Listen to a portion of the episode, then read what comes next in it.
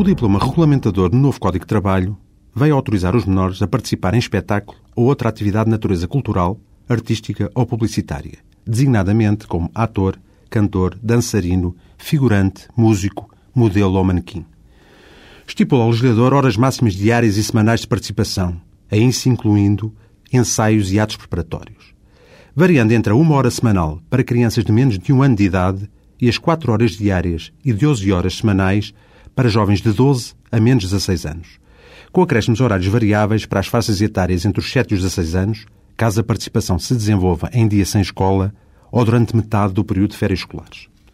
Importa frisar que esta lei rege a participação de menores, quer no plano do trabalho subordinado como autónomo, desde a mais tenra idade até aos 18 anos, extravasando em grande medida o âmbito do trabalho de menores consentido pelo Código de Trabalho e que se situa entre os 14 e os 18 anos.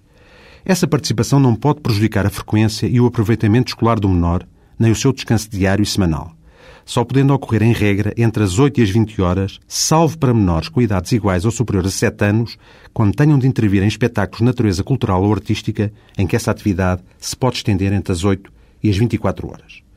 Tem de haver uma comunicação à Comissão de Proteção de Crianças e Jovens, no caso de atividade jovem com pelo menos 13 anos, que decorra durante 24 horas e desde não tenha tido intervenção semelhante nos 180 dias anteriores. Nas outras situações, é exigida a autorização da Comissão de Proteção da área do domicílio do menor ou daquela que lhe for mais próxima,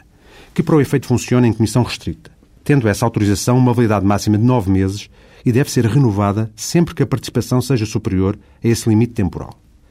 O pedido de autorização está sujeito a um conteúdo e instrução documental obrigatórios, a isso incluindo a autorização dos legais representantes do menor e a audição dos sindicatos e associações patronais representativos.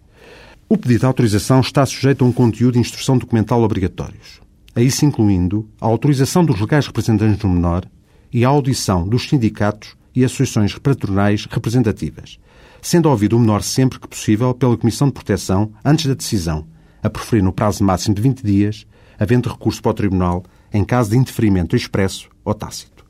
O respectivo contrato de trabalho tem de ser escrito e sujeito a diversas formalidades legais, devendo a entidade promotora possuir seguro de acidentes de trabalho, sendo gravosas algumas das sanções para a violação do regime legal em apreço, interdição do exercício ou profissão, privação do direito a subsídio ou benefício e encerramento do estabelecimento.